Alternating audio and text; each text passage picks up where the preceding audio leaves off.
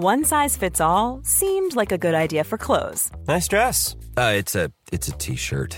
Until you tried it on. Same goes for your healthcare. That's why United Healthcare offers a variety of flexible, budget friendly coverage for medical, vision, dental, and more. So, whether you're between jobs, coming off a parent's plan, or even missed open enrollment, you can find the plan that fits you best. Find out more about United Healthcare coverage at uh1.com. That's uh1.com.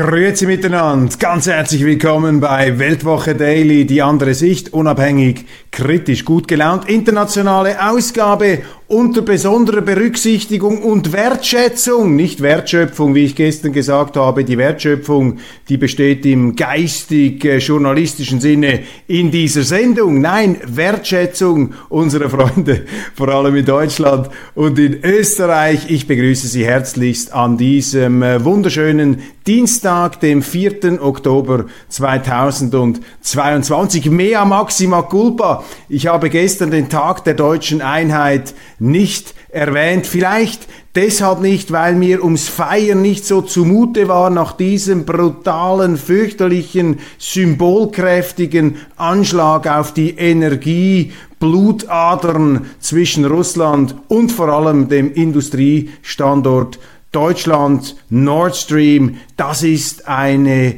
so deprimierende und fürchterliche Angelegenheit. Hier dieser Axtschlag gegen die äh, Symbiose, gegen das Joint Venture zwischen Russland und Deutschland, dass ich äh, meine Freude oder meine potenzielle Freude am deutschen Einheitstag so nicht hätte ausleben können. Bitte entschuldigen Sie, Deutschland ist für mich ein Land, das ich sehr, sehr mag. Das hat natürlich auch damit zu tun, dass ein Teil meiner Verwandten aus Deutschland kommt, dass meine Großeltern, meine Mutter in Königsberg gewohnt haben, aufgewachsen sind, dass meine Kindheit geprägt war von Erzählungen aus Ostpreußen, dass am Mittagstisch bei uns, bei den Großeltern, natürlich Deutschland immer das viel größere Thema war als die Schweiz. Die Schweiz, dieses Land der äh, politischen Langeweile im positiven Sinn. Es gibt ja nichts Besseres als langweilige Politiker. Hütet euch vor interessanten, kreativen, ähm, intensiven Politikern. Ich glaube, davon hat Deutschland in den letzten 150 Jahren genug äh, gehabt. Es gibt eine tiefe, begründete, urdemokratische Sehnsucht nach äh, Langweilern, die am besten politisch gar nichts tun, denn wer nichts tut in der Politik, der macht wenigstens nichts ähm, Falsches. Nein, Deutschland also ein Land, das mir sehr am Herzen liegt. Österreich übrigens für uns äh, in der Schweiz in den 70er Jahren vor allem auch ein Ferienziel, ähm, dort wo wir wandern gegangen sind, im Tirol, aber das sind natürlich jetzt nicht fundierte äh, Austria Studies, die ich da unternehmen konnte, aber einfach um Ihnen zu signalisieren, dass äh, wir hier in der Schweiz und ich vielleicht ganz äh, besonders mit einer qualifizierten Sympathie über die Landesgrenzen hinausblicke. Wobei, wobei im Skisport früher etwas mehr als heute fieberte ich natürlich immer mit den Schweizern mit und da waren mir Namen wie Franz Klammer und andere äh, durchaus nicht sehr angenehm. Da war natürlich Heini Hemmi und Bernhard Russi und Roland Colombin. Das war äh, ein ganz anderes, ein ganz anderes Herzensgefühl. Aber ich glaube, es ist wichtig, dass auch wir aus der Schweiz heraus uns bewusst bleiben, wie ähnlich, wie vertraut wir in vielerlei Hinsicht sind, Deutschland, Österreich, Schweiz, auch die norditalienischen Gebiete, ich würde auch sagen, Frankreich, das ist Europa in seiner Vielfalt, das ist doch etwas Großartiges. Europa ist etwas vom Faszinierendsten, gerade in seiner kulturellen Vielfalt, bei all diesen Verwandtschaften, Ähnlichkeiten, Geistesverwandtschaften, Luftlinien, trotzdem auf begrenztem Raum sehr große Diversity, Diversität, das ist Europa, Vielfalt auf äh, beschränkter territorialer Fläche, aber trotz allem immer wieder der Versuch, beim Wettbewerb, in der Auseinandersetzung auch doch wieder das friedliche Zusammenleben anzustreben. Das ist ja das Höchste,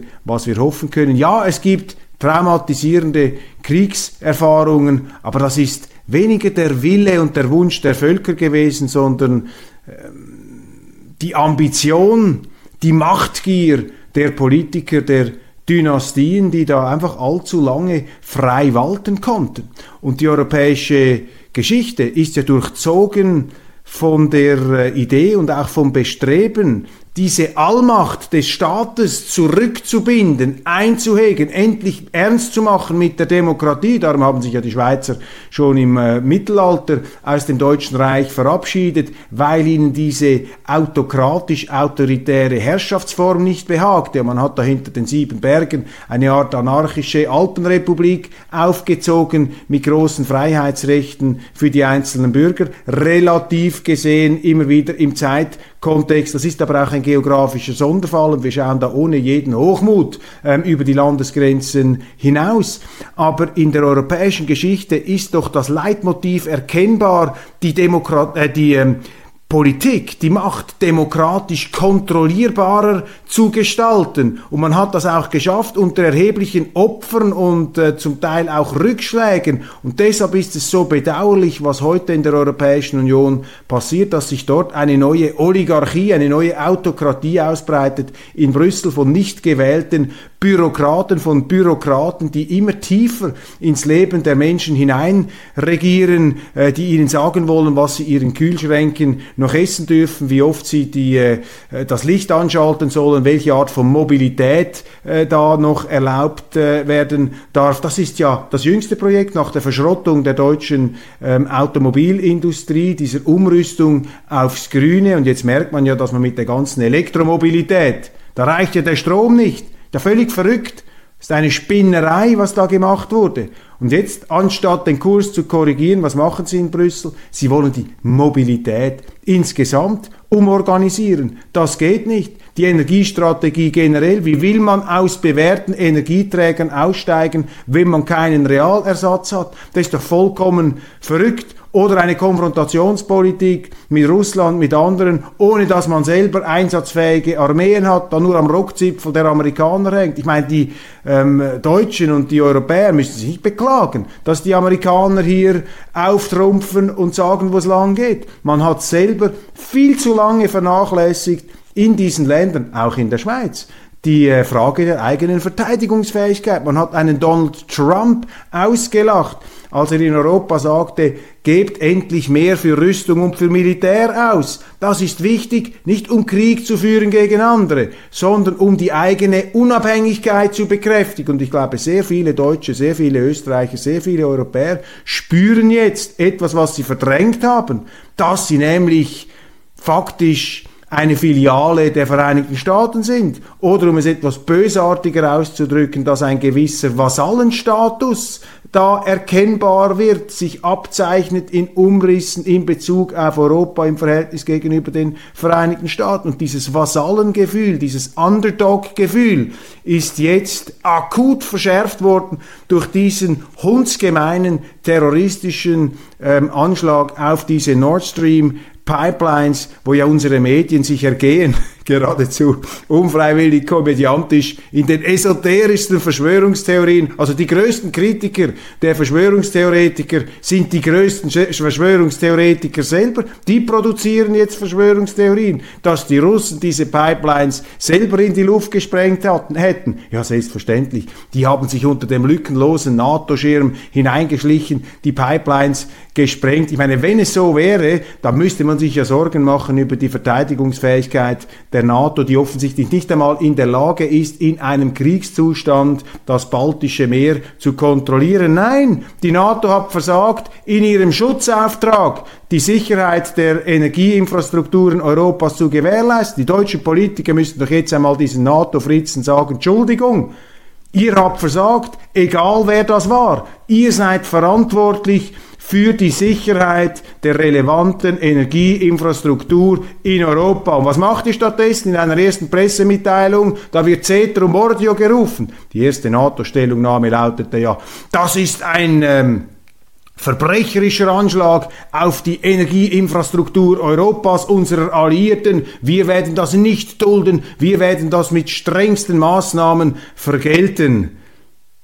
Allein es fehlt uns der Glaube, denn dieses äh, präpotente, etwas aufblust, sich aufblusternde äh, Getöse könnte ja auch davon ablenken, das könnte vielleicht ein Ziel sein, dass man selber mit diesem Anschlag mehr zu tun hat, als äh, den lieben Alliierten lieb sein kann und dass man deshalb sich so laut in den Vordergrund stellt. Und als erste Reaktion ohne Abklärung des Sachverhalts, wer diese Terroranschläge äh, begangen hat, schon gleich einmal so ein Verurteilungsstatement macht das äh, lässt natürlich viele Leute hier zweifeln und auch an äh, der äh, Gutwilligkeit ihrer Verbündeten in Washington zweifeln. Das ist der große Elefant momentan in der Mitte des Raums. Sehr viele Menschen, auch Publizisten, Journalisten haben das Gefühl, dass die Amerikaner irgendwie dahinter stecken, auch wenn wir das nicht beweisen können, wir dürfen es auch nicht behaupten, aber das Interesse der Amerikaner, das bekräftigte Interesse, diese Pipelines zu zerschlagen, diese Zusammenarbeit zwischen Russland und Europa in Frage zu stellen, dieses Interesse ist seit vielen, vielen Jahren ähm, aktenkundig. Ähm, die Amerikaner haben nichts unversucht gelassen, um Europa und Russland auseinander zu dividieren. Es gibt dazu ganze Literatur von angesehenen Strategen und das äh, wissen natürlich die Europäer und darum verbreitet sich jetzt ein sehr äh, äh, großes Unbehagen, denn bei aller Sympathie und, und Freundschaft, die man empfindet, auch zu den Amerikanern, ähm, drängt sich nun ein Schatten ins Bild Viele haben das Gefühl, du, mit wem sind wir hier eigentlich verbündet? Können wir den Amerikanern noch vertrauen? Stimmt das, was die da erzählen? Sind wir da auf dem richtigen Trip in dieser totalen Konfrontation? Oder stimmt da irgendetwas nicht? Stimmt vielleicht auch mit unseren Medien etwas nicht? Die da in heilloser Einseitigkeit Propaganda betreiben und uns äh, mit Durchhalteparolen, die an äh, ungute Zeiten erinnern, mit Durchhalte Parolen bei der Stange halten wollen. Das sind so Fragen, die jetzt ähm, aufkommen, die man ansprechen muss. Und es ist für mich eine Freude und Ehre, dass ich hier dieses Programm machen kann, aus der Sympathie, und das möchte ich eben unterstreichen hier mit dieser kleinen Einleitungsrede, mit dieser nicht mehr enden wollenden Einleitungsrede, äh, das möchte ich eben unterstreichen, äh, dass aus der Sympathie heraus und aus der Begeisterung heraus, die ich äh, für Europa empfinde und auch für diese Nachbarländer der Schweiz, dass es deshalb journalistisch eben sehr interessant ist und für mich ganz speziell eine, ähm, eine Aufgabe, die ich schätze, hier eben über diese Themen zu sprechen, sie zur Sprache zu bringen. Nicht im Wissen, dass ich hier die allgemeine Wahrheit gepachtet hätte, aber vielleicht um Anstöße zu bringen, die die Diskussion in Gang bringen. Denn das ist das Wichtigste hier in der Demokratie. Je mehr sich das Meinungsklima vereinseitigt, desto gefährlicher wird es. Äh, je feindseliger Stimmung gegen andere Meinungen wird, bei Corona haben wir es gesehen, jetzt ist es noch getoppt worden, umso dringlicher umso triftiger wird die Forderung nach einer anderen Sicht, nach einer Infragestellung, nach einer äh, Konterung, nach einem Kontern dieser Einseitigkeit. Und das ist äh, der Grund, warum wir dieses Programm machen. Jeffrey Sachs, der äh, renommierte amerikanische Ökonom, hat ein Interview gegeben auf Bloomberg, Bloomberg drei wichtige Aussagen. Jeffrey Sachs sagt, dass die NATO-Osterweiterung schlussendlich für den Ukraine-Krieg verantwortlich sei bemerkenswert. Das sind Aussagen, die lesen Sie nie in Ihren Mainstream-Zeitungen. Das ist wie Gift in der äh, deutschen Öffentlichkeit, in der äh, offiziellen Öffentlichkeit, in der auch politisch durchwirkten Öffentlichkeit. Da gilt übrigens, was der Philosoph Jürgen Habermas einmal als Schreckbild an die Wand gemalt hat, nämlich den herrschaftsdominierten Diskurs. Das ist eben kein herrschaftsfreier Diskurs mehr, den Sie haben in Deutschland. Er ist zutiefst durchwirkt von ähm, Macht, von Rechthabereien und äh, von politischer Einflussnahme. Und sehr viele Leute in Deutschland sagen mir, man müsse wirklich aufpassen, was man öffentlich von sich gebe. Das könne Konsequenzen haben, das könne bis zum Jobverlust führen. Ich höre das auch von äh, Universitätsprofessoren, die die Situation ähm, glasklar sehen, die eine andere Meinung haben als das, was sie in den Zeitungen in den öffentlich-rechtlichen Medien vorgesetzt bekommen. Aber sie würden sich vorher die Zunge abbeißen, als das öffentlich zu sagen, weil sie damit ihre Existenz gefährden. Und das ist eine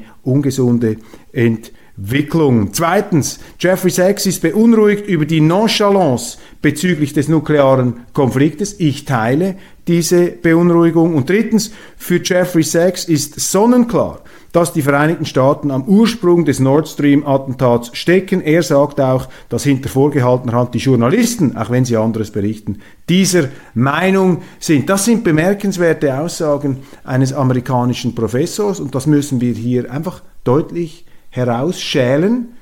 Das spricht für die Vereinigten Staaten.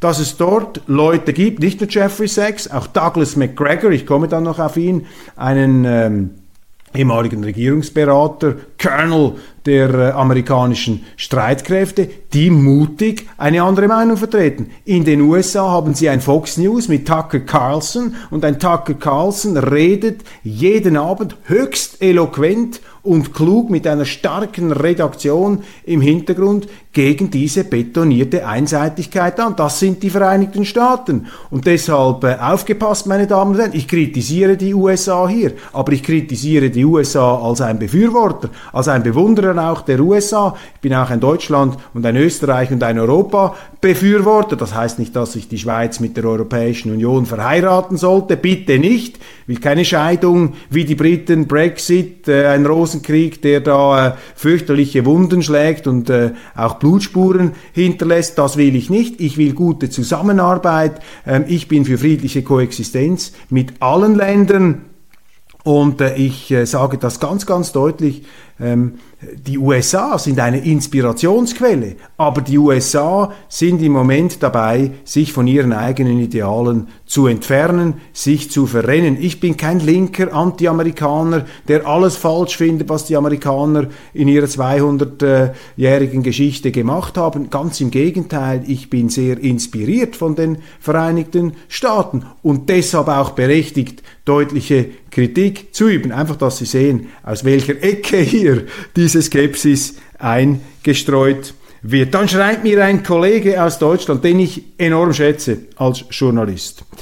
Ich habe einen Lieblingsphilosophen. Sein Name ist Nicolas Gomez Davila. Von ihm stammt die Maxine. Es lohnt sich nicht, etwas zu schreiben, das die Leser nicht zunächst für falsch halten. Es lohnt sich nicht, etwas zu schreiben, das die Leser nicht zunächst für falsch halten. Ein ganz wichtiger Grundsatz. Oder mit George Orwell, Sie müssen als Journalist immer jene Wahrheiten aussprechen, die mächtige Leute nicht hören wollen. Gegensteuer geben, mit Konfuzius ausgedrückt, wo alle loben, muss man kritisieren, wo alle kritisieren, muss man loben. Ich weiß nicht, ob das wirklich von Konfuzius stammt. Ich habe dieses Zitat einmal auf der Rückseite eines Zuckerbriefchens der Zuckermühle Rupperswil gelesen. Die haben da immer so berühmte Zitate. Ich weiß nicht, ob sie authentisch sind, aber das ist vielleicht auch ein Grundcredo unserer Sendung und ein Grundcredo der Weltwoche, das unkonventionelle Denken, die Hinterfragung, das, was für wahr gehalten wird, eben nicht einfach unkritisch nachzubeten. 70 Prozent, das hat mir mal ein äh, Harvard Chemieprofessor gesagt, 70 Prozent von dem, wovon wir überzeugt sein, sind, dass es unumstößlich richtig sei, 70 Prozent von dem sei falsch. Und das müsse man immer wieder hinterfragen. Aber der Mensch hat es eben nicht gern, wenn man ihm seine drei, vier Lego-Klötzchen aus der Hand schlägt, auf denen er sein Weltbild aufgebaut hat. Ungeachtet dessen müssen wir es immer wieder tun. Ganz herzlichen Dank, lieber Stefan, für äh, die Zusendung dieses sehr erhellenden Zitats. Ähm, Elon Musk der äh, amerikanische Superunternehmer hat einen Friedensvorschlag gemacht für die Ukraine. Ich habe das in der Schweizer Sendung auch schon äh, vertieft. Vier Punkte. Wiederholung der Wahlen in den äh, Donbass-Republiken ähm, unter UNO-Aufsicht. Die Russen verlassen diese Gebiete, wenn die Leute Nein sagen. Zweitens, die Krim ist Teil Russlands seit 1783 bis Khrushchevs Fehler, das sei zu anerkennen. Hört auf, den Russen die Krim wegnehmen zu wollen.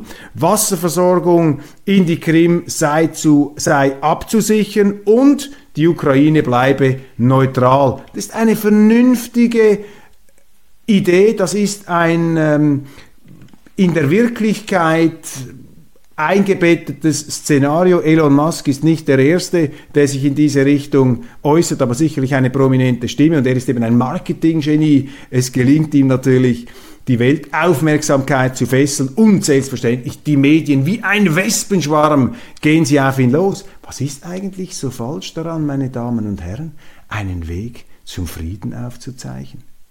Was ist eigentlich so falsch daran, sich Gedanken zu machen über den Frieden? Here's a cool fact. A crocodile can't stick out its tongue. Another cool fact, you can get short-term health insurance for a month or just under a year in some states. United Healthcare short-term insurance plans are designed for people who are between jobs, coming off their parents' plan, or turning a side hustle into a full-time gig. Underwritten by Golden Rule Insurance Company, they offer flexible, budget friendly coverage with access to a nationwide network of doctors and hospitals. Get more cool facts about United Healthcare short term plans at uh1.com.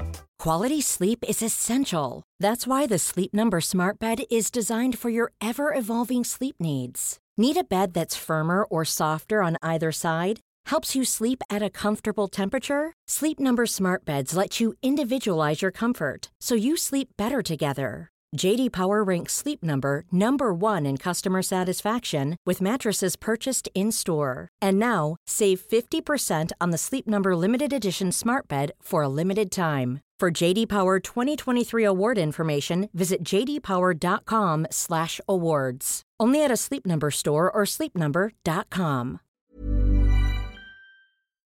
Zu einem Zeitpunkt, als ein möglicher Atomkrieg hochbrodelt zischt.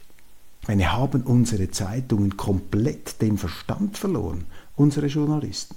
Sind die nicht mehr ganz bei Trost? Haben die nicht mehr alle Tassen im Schrank? In was für einem Horrorfilm, in was für einem Gruselkabinett, in was für einer Geisterbahn sind wir eigentlich mittlerweile gelandet mit unseren Zeitungen, wo offensichtlich Schreibtischtäter Kriegsgurgeln den Ton angeben, wo man sich aufregt darüber, wenn ein amerikanischer Unternehmer, der einen unbestrittenen Leistungsausweis hat, sich ernsthaft Gedanken macht, wie man zu einem Frieden kommen kann unter Einhegung und Bezähmung auch der ukrainischen Seite.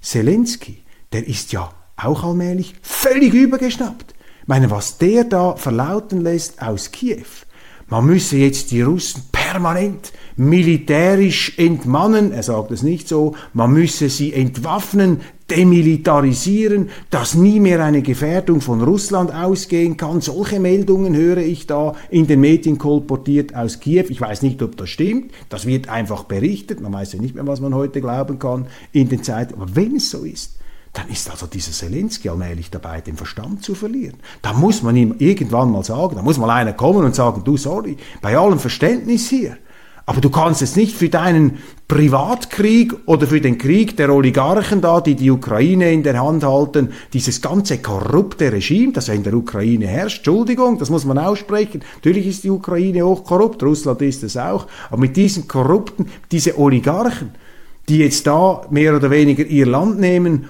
und die ganze Welt in einen äh, Krieg da hineinziehen wollen, die Russen jetzt plötzlich noch erobern wollen. Also das grenzt jetzt hier tatsächlich an eine Art von Größenwahn. Aber man ist ja im Westen gar nicht mehr bereit und fähig, mit Ausnahme eben von Leuten wie Musk oder Jeffrey Sachs, hier eine Grenze zu ziehen. Wenn Zelensky auftritt, der wird gefeiert wie ein Heiliger, wie ein Mahatma Gandhi. Als er in Zürich war an der Uni, haben die Studenten Standing Ovations gemacht. Das haben sie nicht mal bei Churchill gemacht, als der an der Uni aufgetreten ist. Merken Sie etwas? Die Dämme der Emotionen brechen. Die Leute lassen sich fortreißen vom Lavastrom ihrer Empörung, ihrer Bewunderung, ihren Gefühlen. Und so sehr ich Verständnis habe für diese Gefühle, sie dürfen Geopolitik nicht auf der Grundlage von Gefühlen machen. Und die Medien, anstatt hier etwas gefühlsabmindernd, hitzedämpfend einzuwirken, die Klimaerwärmung der Emotionen etwas herunterzufahren, das Thermostatlevel der öffentlichen Erhitzung ähm, zu dämpfen.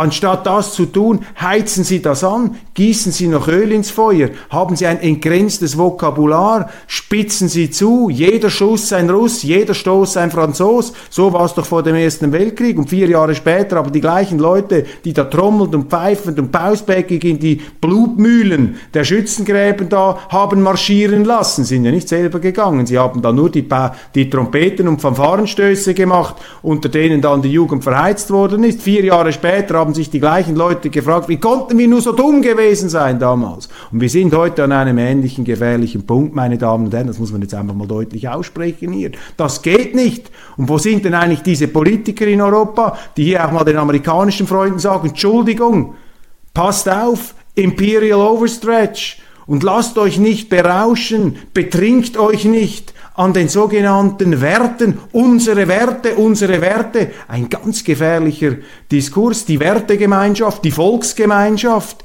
eine Gruppe, die die höheren Werte hat als die anderen, kommt Ihnen das bekannt vor, wenn Sie aus Deutschland zuhören? Gab es da vielleicht auch schon mal die eine oder andere Regierung, die der Auffassung war, dass die Werte, die Werte des, äh, ich will jetzt gar nicht weitere Adjektive bringen, äh, dass die Werte dieses Berlins, dieses Deutschlands, derart über allen anderen stehen, dass man diese Werte auch mit Panzerdivisionen und einer Luftwaffe exportieren soll. Kommt einem das irgendwie bekannt vor? Meine Damen und Herren, es gibt nichts Neues unter der Sonne. Und der Faschismus, der neue, der dann irgendwann einmal kommt, der deklariert sich dann nicht mehr als Faschismus, sondern als Antifaschismus, als das Gegenteil. So verpanzert er sich, macht sich immun gegen Einspruch und überhöht sich. Diese Gefahr ist real, das ist der politische Moralismus. Hermann Lübbe, der Triumph der Gesinnung über die Urteilskraft, über den Common Sense, über den gesunden Menschenverstand.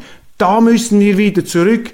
Danke Elon Musk, danke Jeffrey Sachs, danke auch all den deutschen Publizisten, amerikanischen Publizisten, Douglas McGregor, danke Fox TV, dass ihr hier noch Gegensteuer gebt.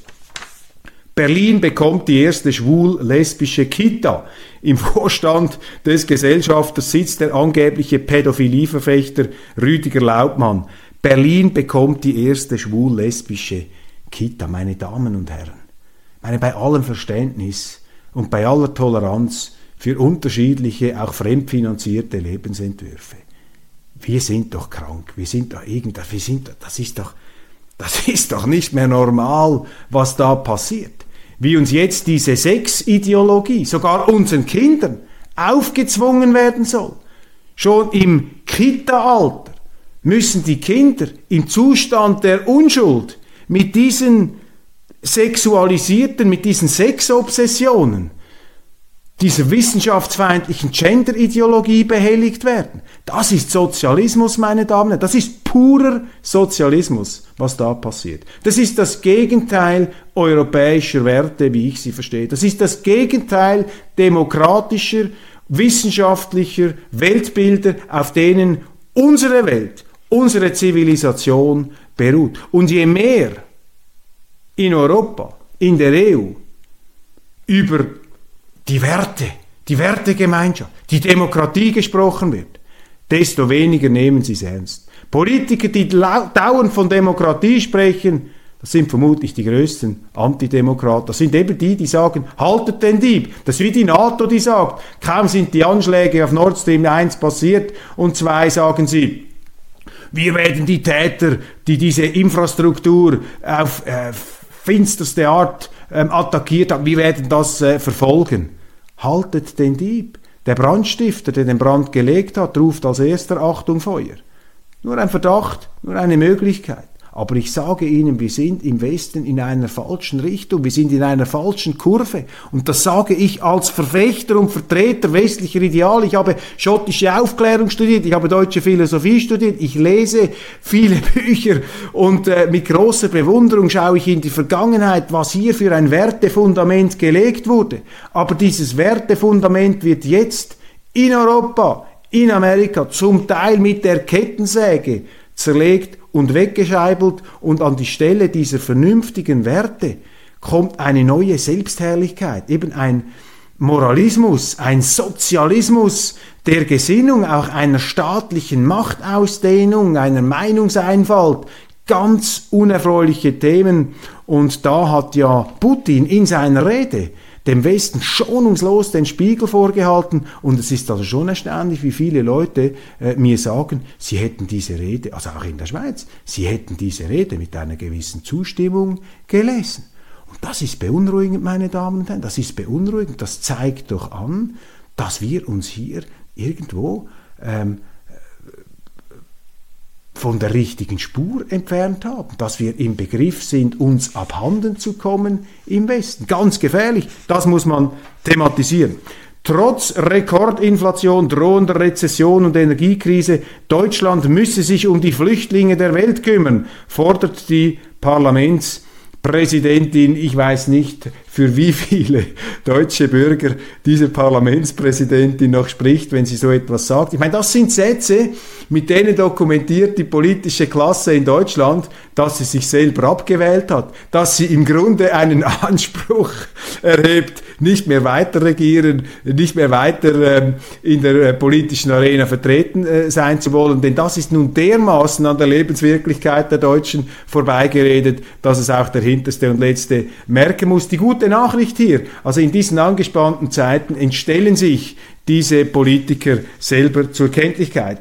Die Weltwoche meldet, deutsche Regierung weiß nicht, wie viel Gas im Winter zur Verfügung steht. Noch schlimmer, die Energie droht ins Ausland abzufließen. Das kritisiert der frühere Gesundheitsminister Jens Spahn. Ein großes Durcheinander. Also anstatt sich um die Flüchtlinge der Welt zu kümmern, sollten sich die deutschen Politiker vielleicht einmal mit der Frage beschäftigen, was sie machen müssen, dass die Deutschen nicht zu Flüchtlingen werden, indem sie einfach abhauen aus ihrem Land, weil diese Politikerklasse sich zu einer gemeingefährlichen Gruppe, sich für die eigene Bevölkerung zu einer gemeingefährlichen Gruppe entwickelt. Also ich glaube, die haben andere Hausaufgaben zu lösen. Dann vor der Landtagswahl Ermittlungen gegen den AfD-Vize in Niedersachsen nach ZDF-Informationen Informationen ermittelt die Staatsanwaltschaft Hannover gegen den stellvertretenden AfD-Landesvorsitzenden Ansgar Schlede wegen des Verdachts der Untreue.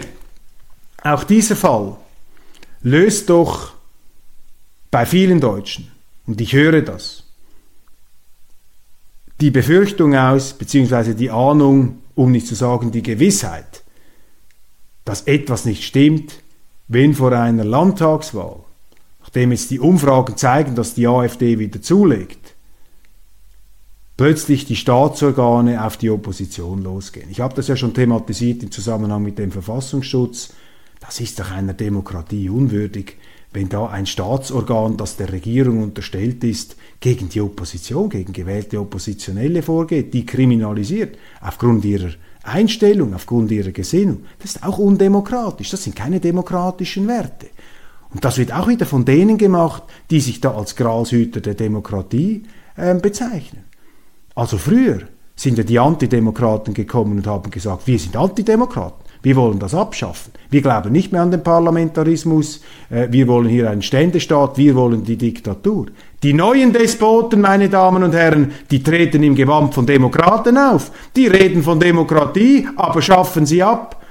Das ist hier die Befürchtung, die wir bei solchen Meldungen bekommen. Da müssen Sie aufpassen, das ist eine ganz wichtige Sache. Standhaft bleiben, Ausrufezeichen. Die freie Welt darf sich Putins nuklearen Erpressungsversuche nicht beugen, sonst macht er daraus ein Geschäftsmodell, warnt die FAZ. Das sind eben diese Durchhalteparolen. Die freie Welt. Ich frage mal kritisch, wie frei ist denn unsere Welt? Ist sie so frei? Ja, sie ist schon noch frei.